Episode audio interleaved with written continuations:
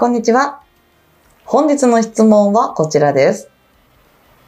副業で動画編集をする場合、ソフトは有料じゃないときついですか？はじめは無料のものを使って儲かるようになってから有料のを使うという感じでも大丈夫でしょうか？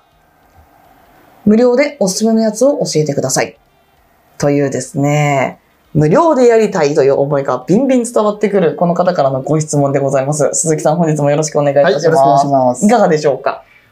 有料じゃないときついですか？っていうのがありますが、きついです。おー、そうですよねね何度も何度もそのセリフを鈴木さんから聞いてるような気が私はするんですけれども、はい私も思います。ん仕事でお金いただいてやるなら、やっぱりプロが使ってるもの、で、これが今回有料のものにはなりますのでね。はい。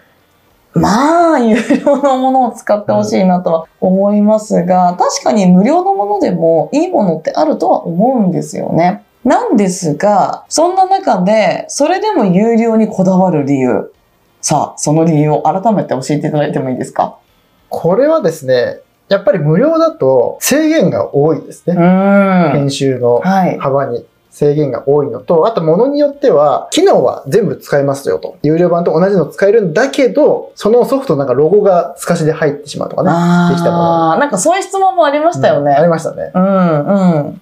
そういうのがありますので、はい基本的には有料ではないと、そもそも納品できるレベルのものは作れない可能性がかなり高くなってしまうのはうんありますし、あとはその無料のものっていうのとか、安いものっていうのは、編集機能に制限が、幅が本当に少ないんですね。はい。なので、じゃあ稼ぎたいですって言った時に、相手に答えられる動画編集がちょっとできるかどうかわからないっていうのもあるんですよね、実際あ。あ、あの、クライアント様側のご希望に添えないってことですか？そうですね。うん、それは困りますね。この方はね、今、初めは無料を使って、儲かるようになってから有料のを使う感じで大丈夫でしょうかって書いてありますが、儲かるようになりません。無料だと。断言いたしましたね。なので、もしこれやるのであれば、無料を使って、はい。動画のスキルを上げることができます。うん編。集のやり方だったりとかっていうのは基本的に変わらないので、基本的な作業を覚えて、素早くね、自分の趣味の動画をいろいろ無料で作って、そこからもう有料に変えた瞬間に頑張るみたいなね、お仕事を取るみたいな、